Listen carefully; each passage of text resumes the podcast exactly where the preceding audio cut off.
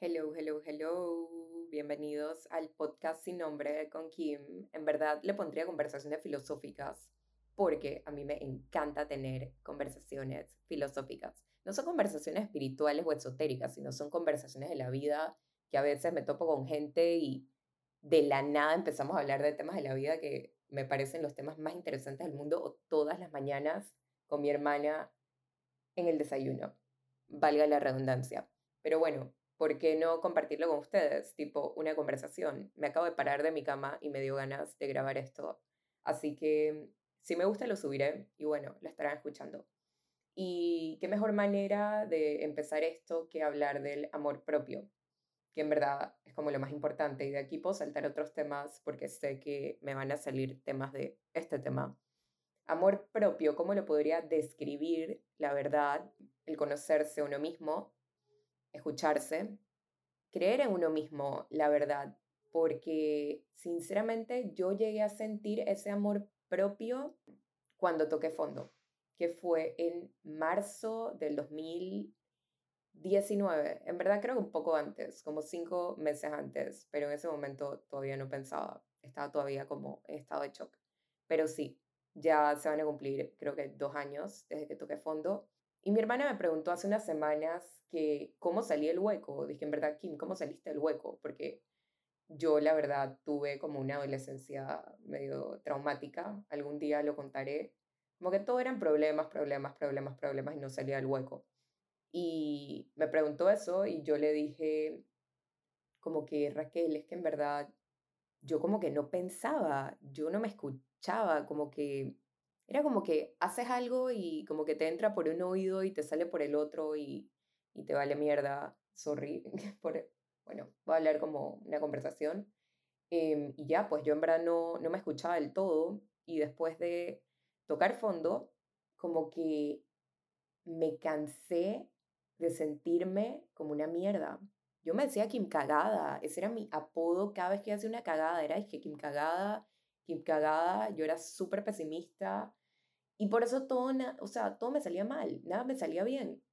Y al final yo no me quería, o sea, no me quería para nada y me costó mucho tiempo para llegar a ese punto y quiero compartirlo con ustedes. Fue una mañana en Buenos Aires, ya en verdad yo no podía más, mi hermana no podía más conmigo, nadie podía más conmigo, creo. Y yo dije que ya, se acabó así, de la nada, fue como así, de la nada, se acabó. Y desde ese momento empecé a hacer muchas cosas para de verdad llegar a ese punto de sentirme llena, porque yo estaba vacía. Primero que todo, siento que me ayudó mucho, uno, Buenos Aires, 100%, el estar sola, digamos, no estaba totalmente sola, pero versus Panamá, que es donde vivo y donde seguramente viven los que me están escuchando, es más que todo como una burbuja, conoces a todo el mundo, te encuentras a la misma gente en todo lugar que vayas. Ustedes saben cómo es Panamá, no quiero hablar de eso, pero nada, vivir afuera, estás como tú en tu mundo y poder empezar desde ahí ese camino fue en verdad la mejor decisión del mundo. Empecé a ir a terapia en Argentina, lo cual es raro que en Panamá sea un tabú y es raro como que aquí decir que voy al psicólogo, no sé, allá es como ir a tomar un café y empecé a ir a donde mi psicóloga, que la amo, la adoro, Ángeles, si escuchas esto, eres la mejor. Y esa fue una de mis herramientas para en verdad conocerme al 100%. O sea, esto era como tener una conversación extremadamente filosófica con mi psicóloga todas las semanas. O sea, amo demasiado. Y si has pensado en ir al psicólogo, ve al psicólogo. Segundo, aprender a pasar tiempo conmigo. Yo era esas personas que siempre que me pasaba algo malo, o siempre que tenía una cagada o quería salir de mi casa o estaba frustrada, lo primero que yo hacía era salir a donde sea, a Rana, al party, al parque, al frente a donde mi vecina, a donde alguna de mis amigas, pero yo no podía estar sola y no podía estar sola en mi casa, yo tenía que hacer algo. Y al final estaba poniéndole tierra al hueco. ¿Cómo yo voy a solucionar un problema saliendo? O sea, eso no tiene sentido. Ahí ven, yo no me escuchaba. Grave error. Y al final, sí, es estar solo, pero estar solo y aprender como a escucharse y en verdad meditar. ¿Por qué estoy haciendo esto? ¿Por qué hice esto? ¿Por qué estoy tomando esta decisión? ¿Por qué me siento de esta manera? Para en verdad ver qué es lo que te pasa. Obviamente todos pasamos por situaciones malas. Yo soy una gurú espiritual y no tuve un mega awakening tipo eh, una joy, yo no sé, a base a todas mis experiencias de vida. He podido aprender un montón y todos tenemos situaciones malas, pesadas, problemas familiares, relaciones personales, etc. Pero cada uno tiene el suyo y cada uno tiene que enfrentar a sus propios demonios. Y nos toca. O lo evadimos o lo enfrentamos y al final tenemos que evadirlo y eso está todo en la mente. Por eso es el aprender a escucharse. Bueno, ahora que hablamos de aprender a escucharse y de las emociones, creo que otra herramienta que me ayudó fue el teatro. Súper random. Yo me metí en teatro en Argentina. Me metí con este grupo de chicos que los amo, los adoro. estuve como tres meses porque tuve un breakdown en teatro. como que está muy sensible en todo ese tiempo y mm, en teatro nos ponían a hacer una dinámica de como que un personaje y teníamos que asimilar la emoción. Entonces yo me metía muy adentro de mis recuerdos. Como que si era algo triste, pensaba en lo más triste que me había pasado y me metí ahí, me metí tan a fondo que tipo reventé a llorar, o sea, focó y no sé, como que estaba muy sensible en ese tiempo, pero ahí como que aprendí, de todo sacamos una lección, aprendí de mis emociones, mis sentimientos y a sentir. Eso es algo importante también. No hay que evadir el sentir. Como que estar triste es normal, estar enfadado es normal y siéntelo, o sea, siéntelo. No evadas eso que saliendo a beber y lo que sea, no man. Ah, yo lo que hago es que me encierro en mi cuarto el tiempo que necesite, lloro lo que necesite o escucho música o medito, depende de lo que necesite y ya, lo libero literalmente, pero tragarse las emociones o distraerte de alguna manera tóxica para evadirlas, error, o sea, no lo hagas porque en verdad yo lo hice por mucho tiempo y nada que ver, o sea, te vas al hueco, literal, te vas al hueco. Otra cosa que en verdad siento que me ayudó muchísimo, creo que fue bueno, podría decir que siempre me he considerado una persona eh, que me ha interesado mucho como lo espiritual, lo esotérico, etcétera. No sé, desde muy chiquita le pueden preguntar a mi abuelita, yo dije, le tiraba besos a los santos, yo no sé, estuve en grupos de iglesia, me encanta la astrología, cosas así. Eh, pero no sé, estaba como all over the place y no encontraba como herramientas que en verdad me ayudaran. Y hoy en día puedo decir que la meditación es lo mejor que he descubierto, literalmente. Ahora cuando algo me pasa o me siento estresado o frustrada, yo me siento a meditar literalmente. Busco una meditación en YouTube, que de affirmations o lo que sea que me ayude, lo que sienta, me siento y salgo rejuvenecida, literalmente. Estoy empezando a hacer yoga también, espero que me ayude, pero encontrar esas cositas que te hacen bien. Por ejemplo, a mí me encanta estar al aire libre cuando me siento mal, si me puedo ir a la cinta costera, sentarme frente al mar, solo a eso, sola, con mis audífonos, a escuchar música y correr un poco, wow, liberador. O sea, el aire libre también ayuda. Encerrarte en tu cuarto tampoco es la solución, pero hay veces que sí. Miren, ahora que hablamos de esto, traits tóxicos de uno mismo, eh, cuando te dejas llevar por el ego, tipo cuando yo estaba dije heartbreak o no sé qué, o el man que me gustaba no me hizo caso o algo malo me pasaba. Yo me ponía a hacer, a ver películas súper románticas y deprimentes, tipo chick flicks, tipo The Notebook, y man, eso me tiraba el hueco dark, o sea, yo ya en verdad casi ni veo películas de ese tipo. Si estoy como en un mal mood, todo lo contrario, busco algo que me distraiga, pongo mi música favorita, eh, me pongo a hacer ejercicio o a tomar sol o salgo a correr, o sea, meditar, lo que sea, que no sea como meterte al hueco otra vez, el hueco. Creo que esto va a ser como un subtítulo de este podcast. Pero bueno, seguimos con el tema del amor propio. Al final es empezar a escucharte y a ver qué quieres, conocerte, qué te hace bien, qué no te hace bien. Eso puedo decir que es otra de las cosas eh, que aprendí que me dijo mi psicóloga, como que Kim, aprende a escucharte. Cuando te sientas mal, evita salir. ¿Para qué vas a salir a tener un mal trip? Para que los otros tengan también un mal trip. O sea, estás creando un círculo vicioso de energía negativa. O sea, si te sientes mal, quédate tranquilo en tu casa, man. Asimila tu emoción. Estoy hablando súper panameño. pero, pero al final es eso. Como que también el aprender a estar sola, pienso que es algo muy importante para el camino del amor propio.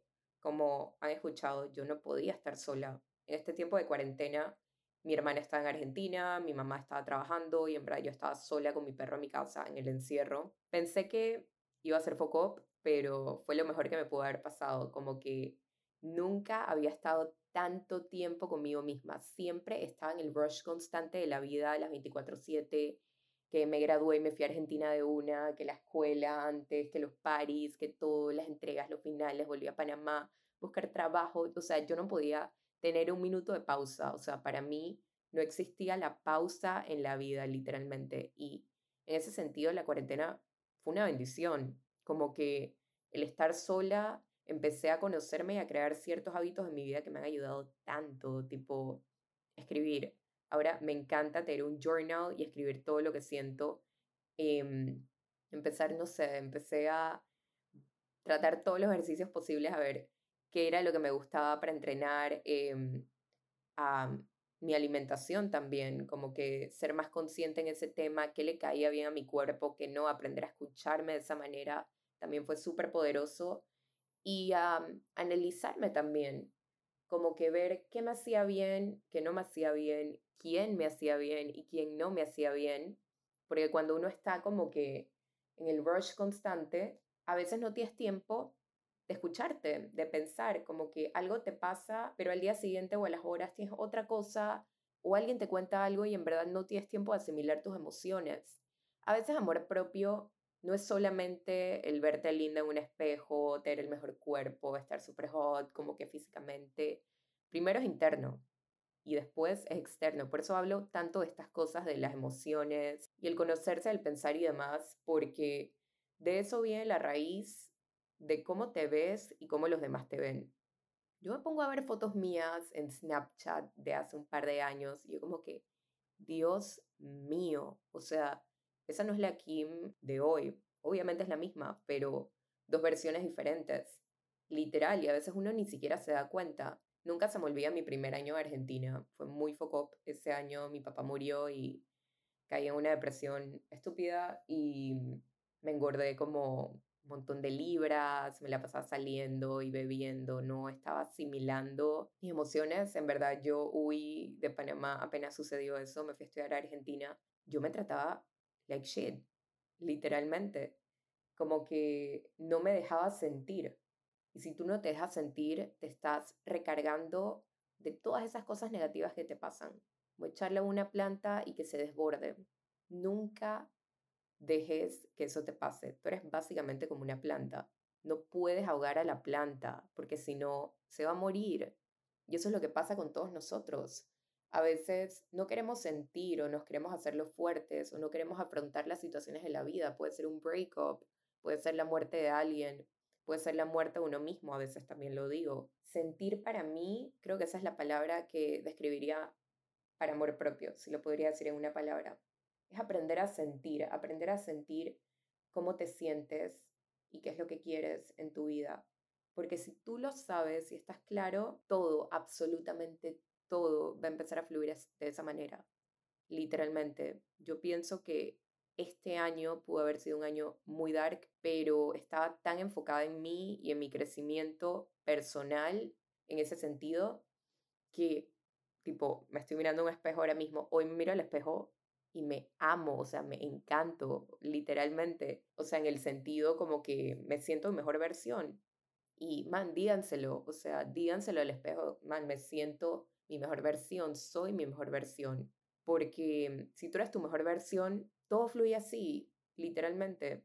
He atraído tantas cosas buenas a mi vida y he tenido tantas pérdidas también de amistades, eh, como de cosas que he querido, viajes, eh, oportunidades de estar con mi familia, eh, proyectos que he querido hacer, pero al final nada de eso te debe detener a tú seguir en esa vibra, en ese ritmo de buscar lo mejor para ti. Es un camino con muchas piedras, eh, el amor propio. Puede ser que lo encuentres hoy, puede ser que lo encuentres en unos años. Nunca lo vas a parar de encontrar, siempre vas a volver a caer.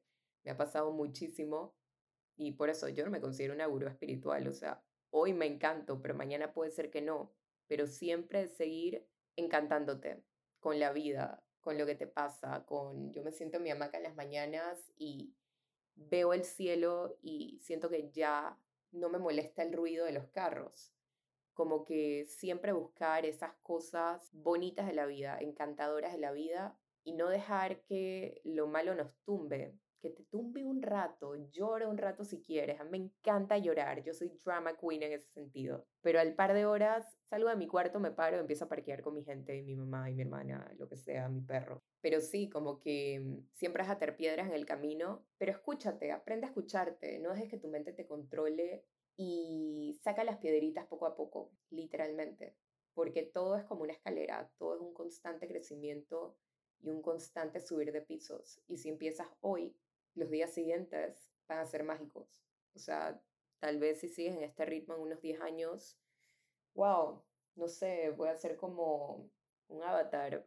Yo no sé, o sea, literalmente como que a veces es la vibra que uno tiene encima cuando estás como en esa frecuencia, como que tú mismo te crees, dije, man, nada me detiene ni nada me detiene porque soy una fucking mami, o sea, yo tengo un papelito aquí pegado en mi cuarto que dice créetelo boluda, o sea, tengo grabado en la cabeza, dije, créetelo boluda, el paréntesis, como estoy en Argentina, son, dije, inside jokes que tenemos mi hermana y yo, a veces se me salen palabras argentinas o, o este tipo de frasecitas, y man, créetelo, si tú no te lo crees, no ganas.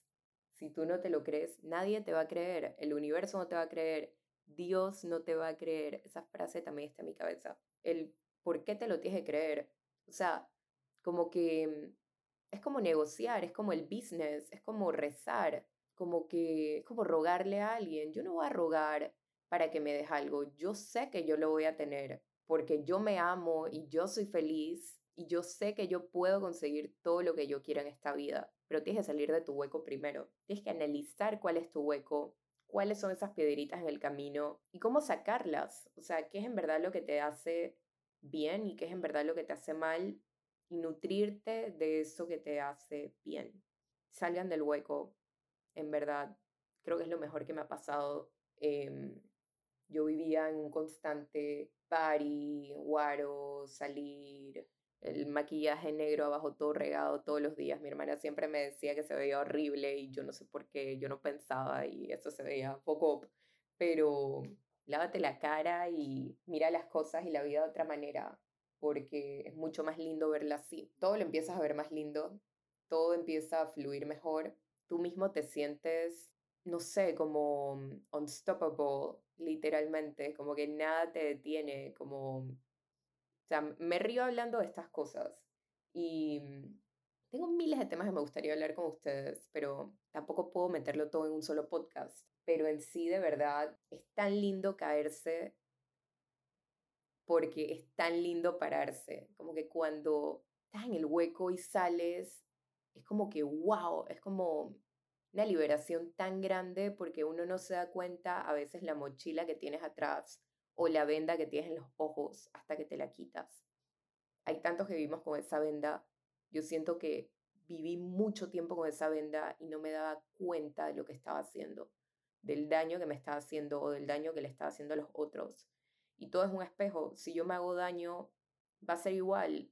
Em, si yo critico a alguien o a algo, es porque hay algo en mí que no está bien y viceversa.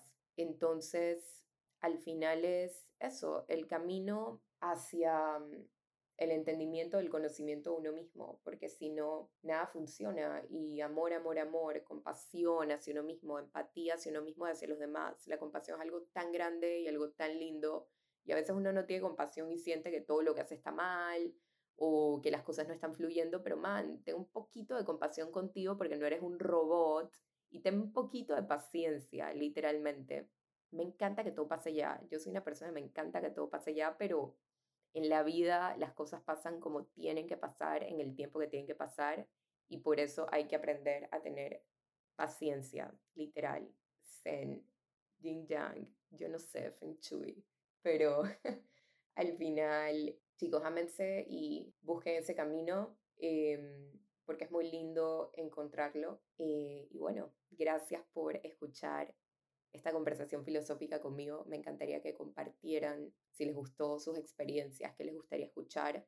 espero que les guste para subir otro episodio y bueno, nos vemos por ahí. Chao.